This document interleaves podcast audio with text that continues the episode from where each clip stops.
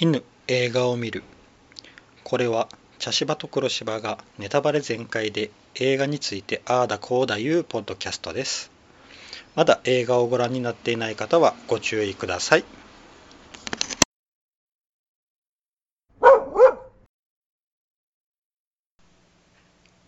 茶芝です黒芝です。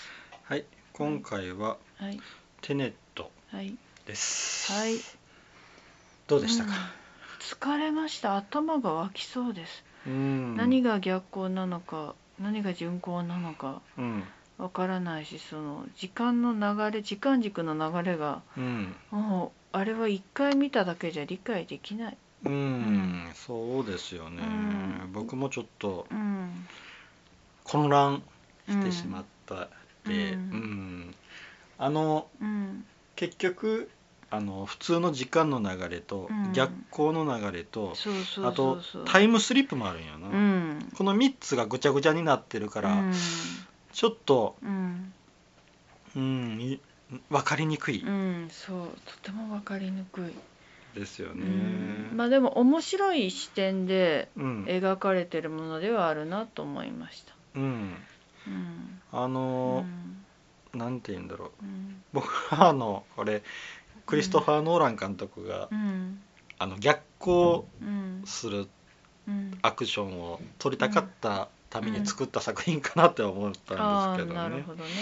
うん、あの逆行こう逆回しあの、うんまあ、最後の先導とかももうすごい逆回しを多用し、うんその逆回うん。し、うんなんか技術を駆使したって感じのね。で逆回しにうん普通の時間の流れの人が巻き込まれたらどうなるかとか、うんうん。そういうのをやりたかったんかなとちょっと思いましたね。うんうんなるほど。う。うんん確かに戦闘シーン結構長かったしね。うんうん。やけん、うん。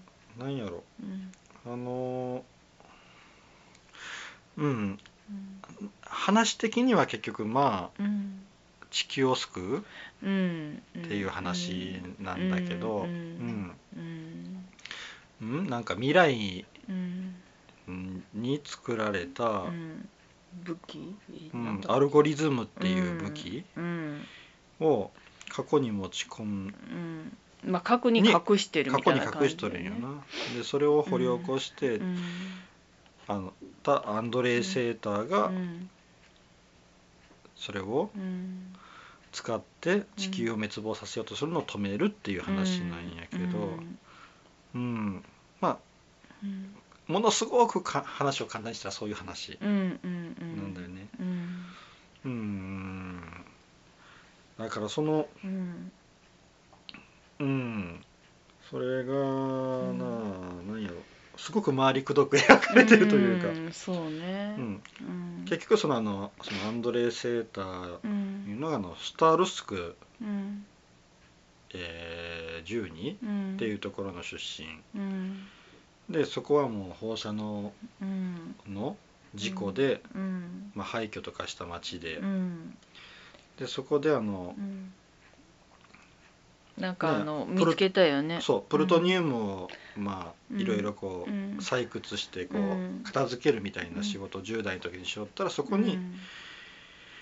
あのなんかなんか見つけたんだよね、うん。契約書みたいな契約書。ーどうもそれが、うんあのーアルゴリズムうん。を探し出すうんっていうん未来から送られてきた自分の名前の契約書らしい、となあと金塊が下に入っとった。ああはいはいはい。だからそれを使ってうん。アルゴリズムを探し出せっていうのを、うん。未来の自分から送られてきたよね、うん。だけどそれを見つけうてん。仲間を殺して、うんであと、でイギリスに渡って富豪になるんだよね。うん、でその地位を得るためにあの奥さん。うん。あの奥さんがなんか名家の息名子かなんかで、うん。名家かなんかで、うん。そこの家系に入るために結婚してうん。地位を築いたと、そうやね。あキャサリンか。うん。でそのキャサリンが、うん。あのちょっと贋作師うん。と浮気をしていて、うんそれを売売ったから？あの、えー、とそれを見つけて、うんで結局彼女うん。を、うん。と離婚したらその地位もなくなるけんな、名家の、うんあれ。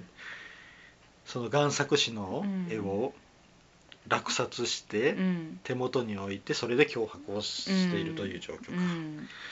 うん。なんやな、うん。うんまあね彼女もねかわいそうやったよね。そうやね。息子と、うんうん。でも息子がいるんだよね。う、ん だから一時的とはいえうん。まあ本当に愛し合ってた時期もあったんだろうなとは思うよね。うん、うん。そうやな、うん。でもやっぱあの、うん。そのアンドレイ・セーターの目的っていうのはうん。結局、うん。なその、うん。契約をうん執行するうんっていうことやけうんな、一番の。うんそれにのために使うたっていう。うん。まあね。うんだけで、っうん。ていう感じなんやろうな。ううん。まあ。なかなか。うん。だけど結局大筋の話はそういうことなんやな、うん。でそのセーターがそのアルゴリズム9つあるんやったかな。うん。でそれを全部見つけ出して、うん CQ を滅亡させようとするのをうん。止めるために、うん。その主役主役は名前がない名もなき男ってな名もなき男やな。うん。とニールがが奔走する。もう一人の人おった。う。んもう一人おったな、うん。3人になった、気づいたら3人やった。うん。あの飛行機をうんそうそう。運転しよったうん人やな、うん。うん。マヒヤかな、うんうん。あそんな名前だった。ううん。やったかな、うん。まあマヒヤはもうあそこと飛行機のところとまあ最後？最後のうん。ところ。ううん。んやな。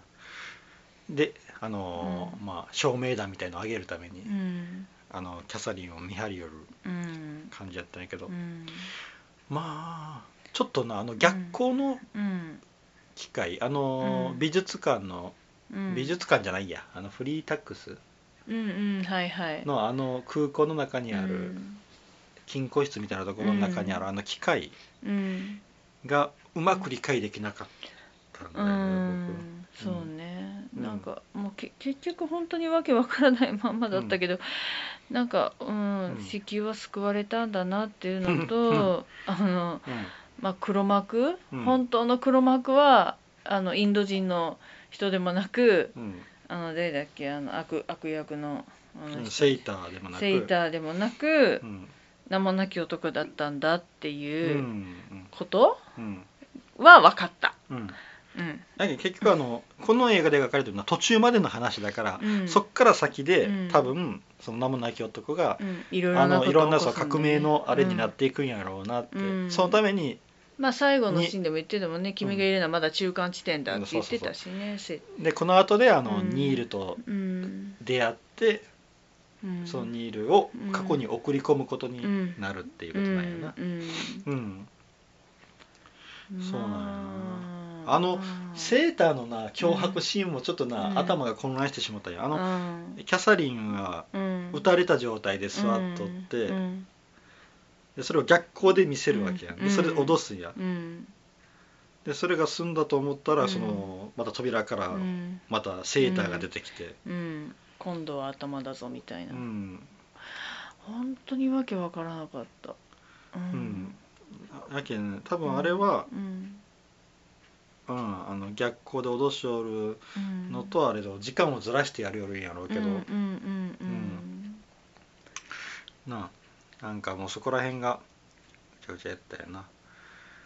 うん。うんでまあなんといってもニールだよね。うんうんうん。結局ニールは過去そうと突然ニールも現れたの、うなんで？みたいな感じで現れた、うん。でもニールは全部知っとったまあね、よなうん、だってあの飲み物の好みとかも全部知ってたしね最初から。ダイエットコーラうんうんうんとかねああそうか言ったな、うん。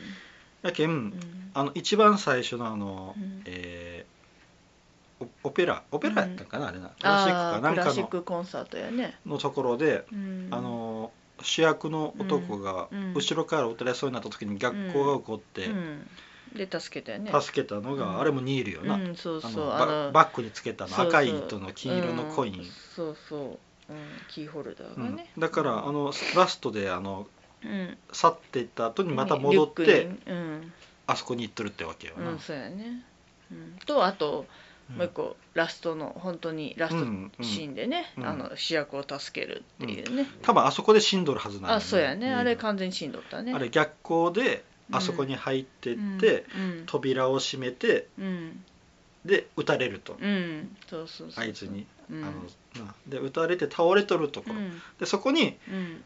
普通の時間の流れの、二人が入あってきた、の名もなき男とあのボスが入ってくると。うん。うんいうところやうん。な、うん。うん。っていうことなんやな、うんう。ん。やけんうもう、ん。うんそこら辺の時間のあれがうん。ぐっちゃぐちゃで、そうそうそうそう。ただただあのでもうん。ニールかっこいいっていうのだけは分かった、あ確かにね。うん。うん。そうやな。うん。ああとあの、うん。初めてそのなうん。フリータックスの部屋に入った時に、うんあの金庫室を入った時にはーちゃんとあの、はいはい。はいハッとマスクを剥がして、うん。え分かった。分かったけど逃がすというね、うんそうやね。それあれ逃がさんといけんよね。そうそうマスクもパンいやあれおかしいなと思った。ねだからあれは逆光で出てきた自分と会うたんかなって私はああの時僕思った。も絶対どちらかやとは思ったよ、うん、ううん。んだからまさか自分じゃなかったんだと思って、そうやな。うん。そうなんや。うん。あとまあ私なんか何気にもうキャサリンって大事な何気って絶対大事なんだけど、うん彼女が何も知らないからこそできる部分っうん。ていうのも結構面白いなと思ったけど、うん。うん。まあ、結局彼女が最終的にはねとても重要なポイントを掴んでうん。いたけれども、うん。うん。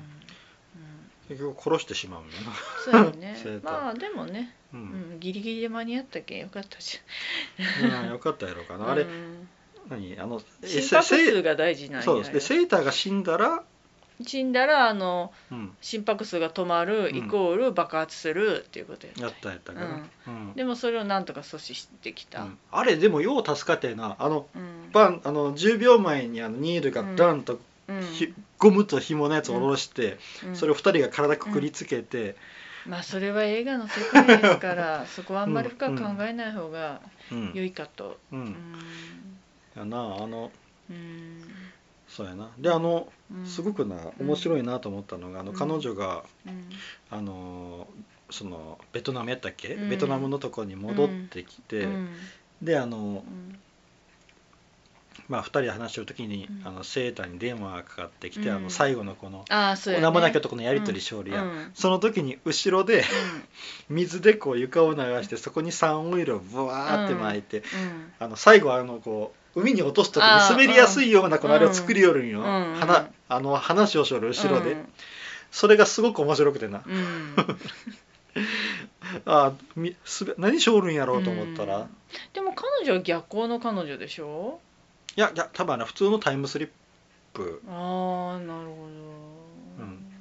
うん。やけんな逆光のシステムもちょっと僕もよくも理解できてないけど、うん。逆光やったらああいう普通の話し方できんと思うよ、できないできない。あの順普通に進んでる人と、うん。そうそう。あの、うん。うん、やけん普通のタイムスリップで戻っとるんやと思う、うん。あの、なでもあそこでこうねあうん。のセーターをうん。つるんって落として、うん手すりにガーンって。うん。落ちた後にうん。綺麗に飛び込むという、あれ綺麗やったね飛び込みね、ん。そうあれがあの、うん。最初で言った。うん。彼女は自由になったそうあの憧れとった自分っていうやつやったよねうん。うん。そうなんよ。あの、うん。逆光のシステムがなちょっとうんいろんなものが逆になるって言ったやろ。そう。だからで言葉も逆になってたじゃない？シーンとして。やけん、うん。あのえっ、と初めにこう、うんえーアルゴリズムの一個を追いかける時にこう、うん。車でバーッと走り寄って、うん。その時に、うん。あのニールやったかな、うん。がえっ、と主役かどっちかからんけど、こううん。あれから流れてくる。無線機から流れてくる言葉が逆回しになっているって、う。ん。そうそうそうそう、うん、ということはやっぱ喋る言葉は逆回しになるっていうことなんよな、うん。うん。そうそうそうそう。だからだから逆光の世界から来た人が普通に喋れてるのおかしいんだよ。おかしいんよな、うん。うん。うん、だからなんかねすごく矛盾はいっぱいあったんやけどそうそう、まあ矛盾はいっぱいあるんよ、まあそれ言い出すとキリがないので、うん。っていう感じかな。そうそう逆回し、やけんあのそれを考えたら、うん。あのセーターが、うん。あのキャサリンを使って脅迫をしよる時って、うん。言葉をこう逆回しで話しよったんやなあと思って、そうそうそう多分あれあの僕らは字幕で見たからわからないけれど、あの英語できちんと聞きよったら、なんか変なこう逆回転再生みたいな話し方をしよるんかなと思ってうんそうなのかな。うん。わかんないけど。うん。ん。まあねあのあんまりそのねその通りにしてしまうとわけは分かんなくなってくるからまあねうん。言葉ぐらいはね、うん。普通にしてあったのかなとも思うし。うん。うん。まあまあ、うん。とにかくよく分からなかったけど、よく分かったのはうん。要所要所に出てくる車がえらいかっこいいランドローバーとか BM とかいい車ばっかり出てきてたからうん金持ちの映画なんだなっていうのも思った。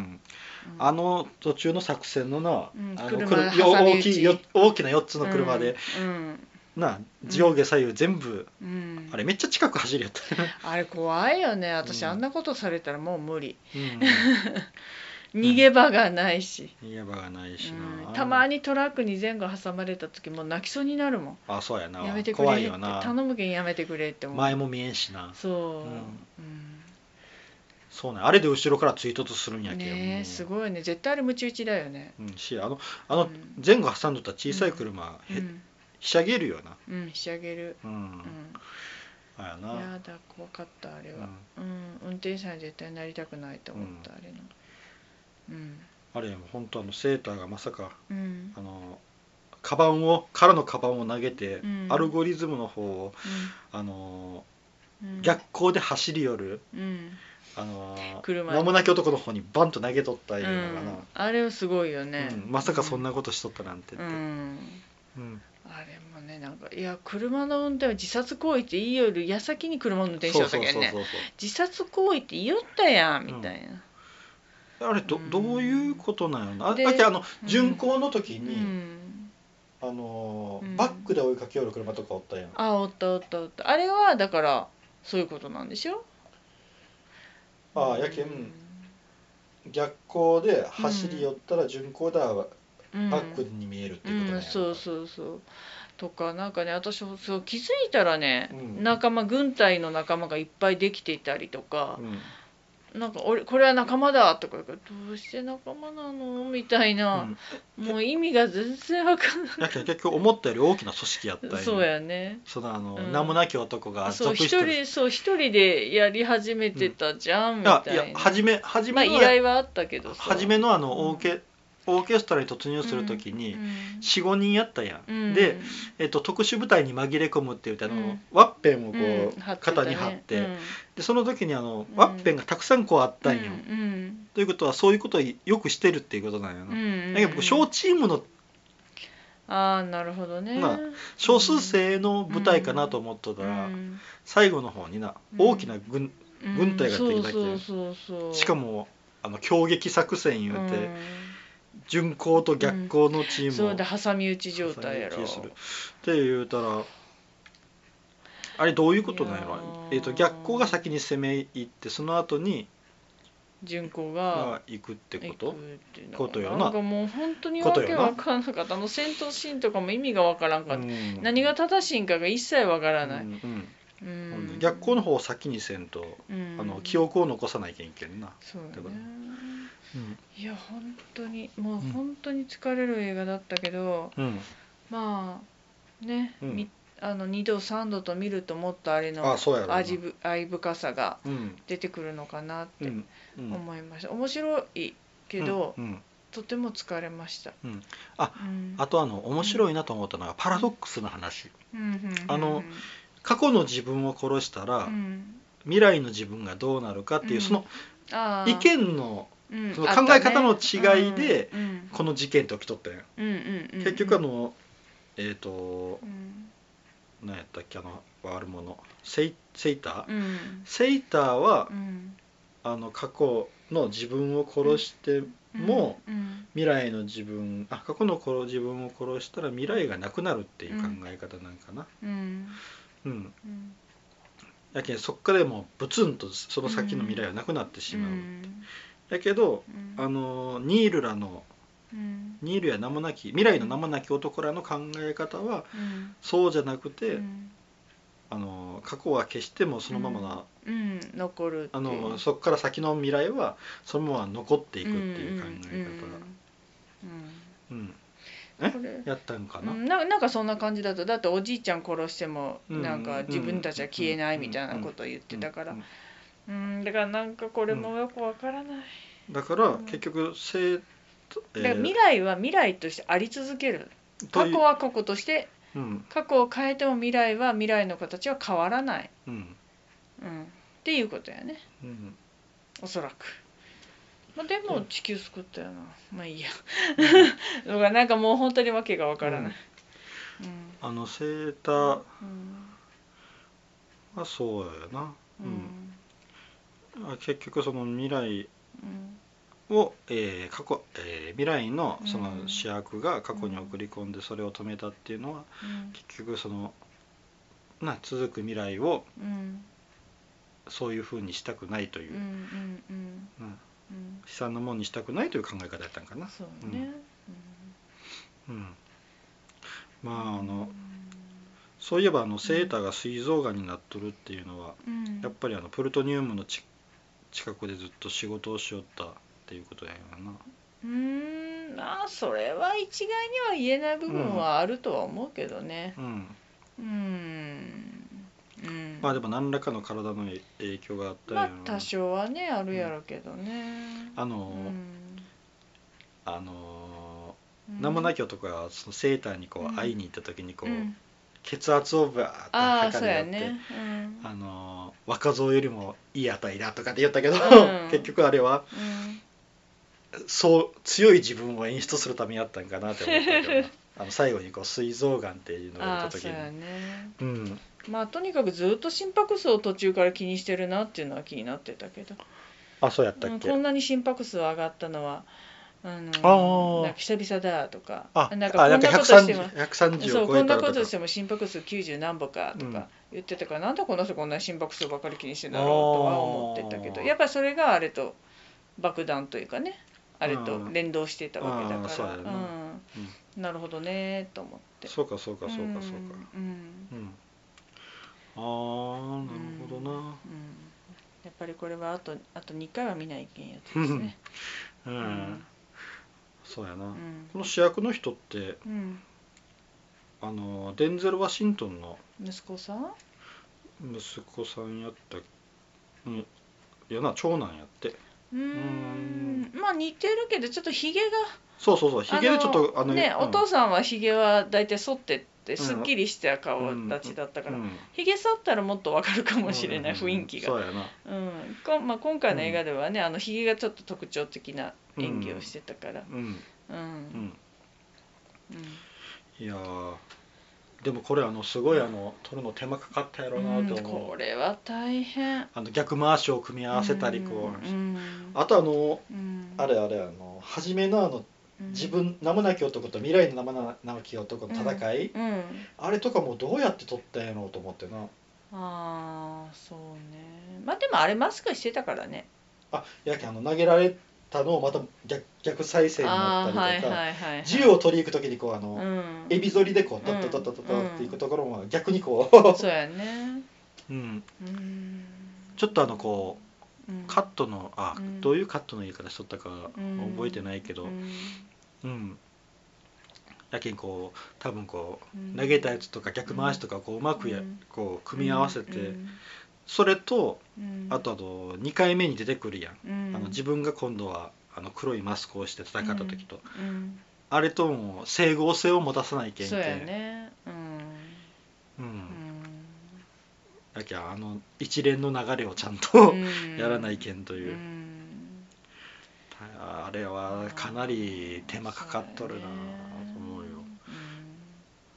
であの最後のあのうん。戦いの時にあのビルにこう砲弾をうん。撃つ、あれもなんか一回バーンってやった時にまたビルが元に戻ったところにうん。上の方にバーンとあれ何の意味があるんやろうと。か、もうなんかもうもうだからあの戦闘シーンも意味がわからんかった。うん。うんけどよくわかんないけど中に入ったのねみたいな感じ。ううん。ん、だからほ本当にうん多分あのうん。ちゃんと流れてんだろうなとは思うんだけど、うん。うん。脚本上ではね、うん。うん。でもなんか見てる一回見ただけでは理解ができなかった。うん。いやいや結局うん。結局なうん。あのストーリー自体はそんなにうん。難しくはないんよ。うん。難しくないんやけどその逆光の概念がうん。そうそうその理解をの邪魔をしている感じがする。うん、そうやね。すごく、うん。うん。あの装置がよく、ううん。ん、分からんしな。うん。そうそう。うん。なんあ。か本当のーいやーなんか頭がぐるぐるしおるな。うんですね。うん、うん。うんちょっと。うん。うんなかなか難しい作品やったというかあの、やけんなんかあのな、その逆光の説明、うん。あるいは物理学的に合うとるかどうかもよくわからんのやけど、割とさらっと、うんうん、流しとるなと思ったしな、まあね。まあでもねそれを言い出したらいろいろ今までの「うん。マトリックス」にしても、うん。あの、うん。なんで「バック・トゥ・ザ・フューチャー」にしても、うん。ね。うん。あのそ本当にそれでいいのかって思うようなうん。ね、うん。ことはあるから、うんうん。うん、それは言っちゃダメなところかな。あの初めにあの説明があったやん、逆うん。あの女性のあの科学者の人が。うん逆光のうん。説明をしょるときにうん。あのうん。何？もともとの使った武器の記憶？でうん。それがこう元に戻るってういう、ん。であのうん。えっと弾？ピストルの弾を2つこうコンコンって置いて、うん。あのどっちがその過去の記憶を持った弾だと思うっうてん。言うて、うんこっち寄ってこう、うん。手あの手を出し差し出したところにこうシュン弾って弾がシュンって元に戻って、こううん。手のひらに上がっていくやん、うん。でも初めあのうん。置く時はこう普通にこううん。トントンって置くトントンって置いた、うん。あれやったら、ん。その理念でいくんやったら上からポトって落として、立てんとそうならんのやないかなとかでちょっと思ったりしたうんんやだからそういう矛盾はあんまり考えてはいけんのよ、うん。うんそれ言い出したら全ての映画の理論がおかしくなってくるから、うん。うん。ってちょっと思ったなっていう話、うん。うん。まあいろいろね、うん謎とか疑問とかはあるけれども、うん。純粋に映画は映画として楽しんだのでよろしいんじゃないでしょうか、うん。はい、あの、うん。うん、ちょっとあのなんやろ、うん。あの仕掛けがうん。仕掛けをちょっとうん。複雑にしすぎあーはいはい。ちょっととっちらかっちゃったかなっていう感じかな。うんね。うん、うん。うん、ちょっとあのな。うん。うん。う んそうなんよ。ストーリー的にはただなうん。地球を守りましたって、うん。未来から来た人が未来の人と現在の人が協力ししてて地球を守りましたっていうだけの話なんだけど、まあね。でそこにちょっとニールが特別にうんこういろいろこうあっち行ったりうん。こっち行ったりしうんて、そうん。うん。うん。あれだ。あのターミネーターのあのうん。男の人みたいなもんああそうやな、うん、やっぱりいろんな映画のうん。いいところをうん。参考にしながらうん、面白く作った映画なのかなという気もすそうやな、る。うん、そうかそうかターミネーターやなそうやな、うんそういえばそうやな、うん、未来人が過去に戻って過去に戻って巨大な敵を倒したっていう。そしてあの未来のリーダーを守るってやつやろ？ああ未来のリーダー。まあ自分やったんやけどねテネットの場合はな。ああそうやね。うんそうやな。あ、うん。そそれそうかニールを、うん。あのターミネーターの未来から来たやつって考えたらそう一緒なんよ。そうかそうかそうか、考え方としてはね。うん。うん。うん。そこに逆光とかいろんなものうんを付け加えてしもたけん話がぐっちゃぐっちゃになっちゃったぐちゃぐちゃやから複雑になったというかもといいうかなんかこう、うんん分かりづらくうなっ分かりづらくなっちゃったって感じかな。うん。でもこれはこの映画としての楽しみ方があるから。うん、うんそうそうそう。そううん、で今の時代じゃないと作れない映画だからこの映画も。そうやな。うん。あの技術が格段に上がってそういうあの逆回しとかをうまくこう普通の映像に組み合わせたりとかいう技術ができたけんできた映画やろうけんな。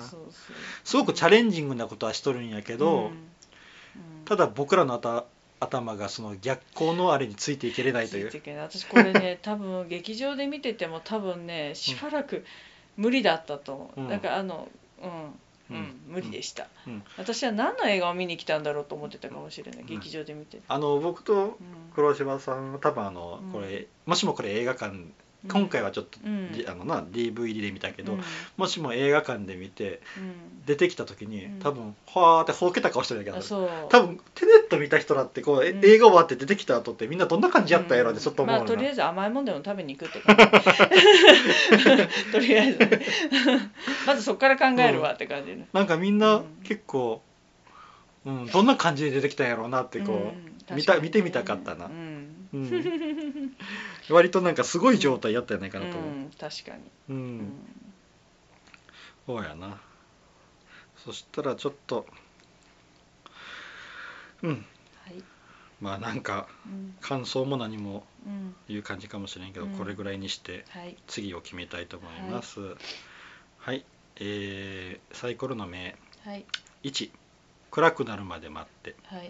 2レ・ミゼラブル。うん3ナイト・オン・ザ・プラネットはい。4透明人間。はい。5ブックスマート、はい。卒業前夜のパーティーデビュー。はい。6 1917命をかけた伝令。はい。です、はい。そしたら、えー、と次は黒柴さんかな、はい。うん。あのサイコロを振ってください、なんかね古い映画を見たいですね。ちょっと最新のを見たのうん、でいや来い6 1917命をかけた伝新しい令映画じゃないですか、うん、これはあのなんか面白いっていう話は聞いたことあります、うん。あのカットなしのように見える映画だと,、えー、と長回しでうん。長回し風に撮った映画かな、うん。カットがないように見える。うん。ん。でもすごいこう臨場感はすごいという、ううん。ん。まあ、いろんな人が評判高いとかうん評判出してますよね。そうやな。第一次世界大戦のですね、うん、えー2019年の映画ですね、一はい。じゃあ次回は1917命をかけた伝令です。はい、はい以上です、はい。ありがとうございました、はい、ありがとうございました。